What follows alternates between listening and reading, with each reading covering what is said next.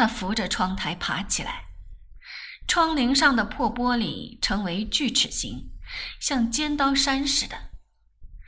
窗外是花园，冬天的草皮地光秃秃的，特别显得辽阔。四面围着高墙，他从来没注意到那围墙有这么高。花园里有一棵紫荆花，枯藤似的枝干在寒风中摇摆着。他忽然想起小时候听见人家说，紫荆花底下有鬼的。不知道为什么这样说，但是也许就因为有这样一句话，总觉得紫荆花看上去有一种阴森之感。他要是死在这里，这紫荆花下一定有他的鬼魂吧。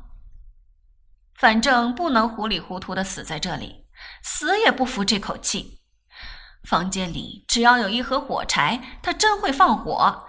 趁乱里也许可以逃出去。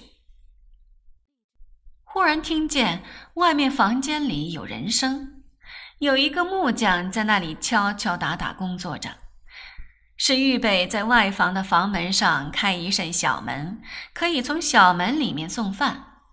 可是曼桢并不知道他们是干什么，猜着也许是把房门钉死了，把他当一个疯子那样关起来。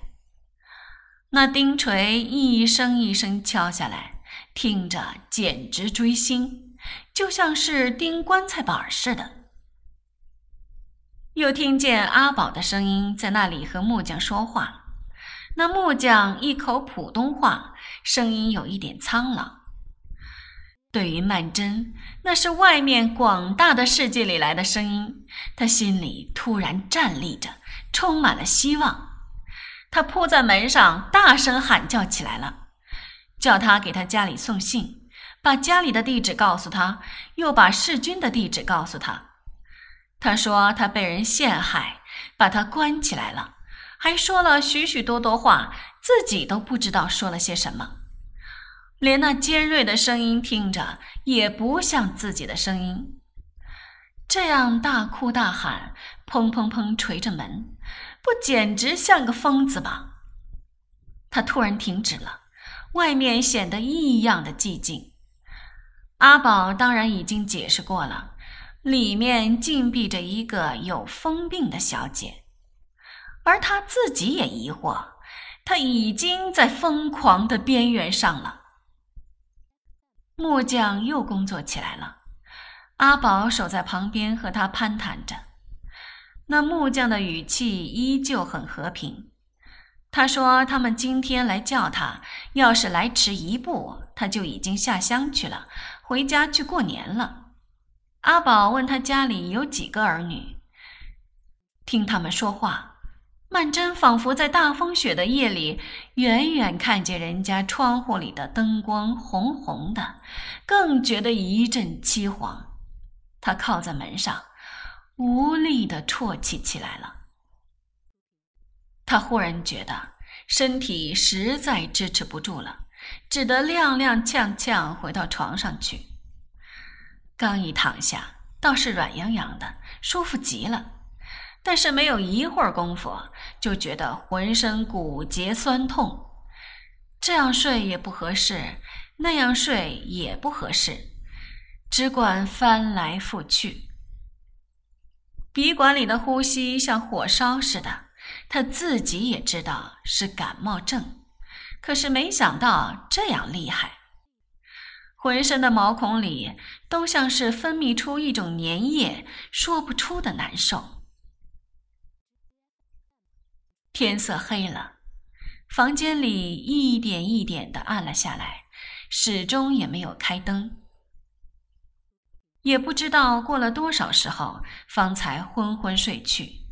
但是因为手上的伤口痛得火辣辣的，也睡不沉。半夜里醒了过来，忽然看见房门底下露出一线灯光，不觉吃了一惊，同时就听见门上的钥匙“哒”的一响，但是这一响之后却又寂然无声。他本来是时刻戒备着的，合衣躺着，连鞋也没脱。便把被窝一掀坐了起来。但是，一坐起来，觉得天旋地转，差点没栽倒在地下。定睛看时，门缝里那一线灯光倒已经没有了。等了许久，也没有一点响动，只听见自己的一颗心砰通砰通跳着。他想着，一定又是祝鸿才。他也不知道哪儿来的一股子力气，立刻跑去把灯一开，抢着站在窗口。大约心里有这样一个模糊的意念：这要是没有办法，还可以跳楼，跳楼也要拉他一同跳。但是隔了半晌，始终一点动静也没有，紧张着的神经渐渐松弛下来。这才觉得他正站在风口里，西北风呼呼地吹进来，那冷风吹到发烧的身体上，却有一种异样的感觉，又是寒飕飕的，又是热烘烘、干乎乎的，非常难受。他走到门口，把门扭一旋，门就开了，他的心倒又狂跳起来。难道有人帮忙私自放他逃走吗？外面那间堆东西的房间黑洞洞的，他走去把灯开了，一个人也没有。他一眼看见门上新装了一扇小门，小门里安着个窗台，上搁着一只漆盘，托着一壶茶、一只茶杯、一碟干点心。他突然明白过来了，哪里是放他逃走，不过是把里外两间打通了，以后可以经常的由这扇小门里送饭。这样看来，竟是一种天长地久的打算了。他这样一想，身子就像掉到冰窖里一样，把门扭试了一试，果然是锁着，那小门也锁着。摸摸那壶茶还是热的，他用颤抖的手倒了一杯喝着，正是口渴的厉害。但是第一口喝进去就觉得味道不对，其实是自己嘴里没味儿。可是他不能不疑心，茶里也许下了药。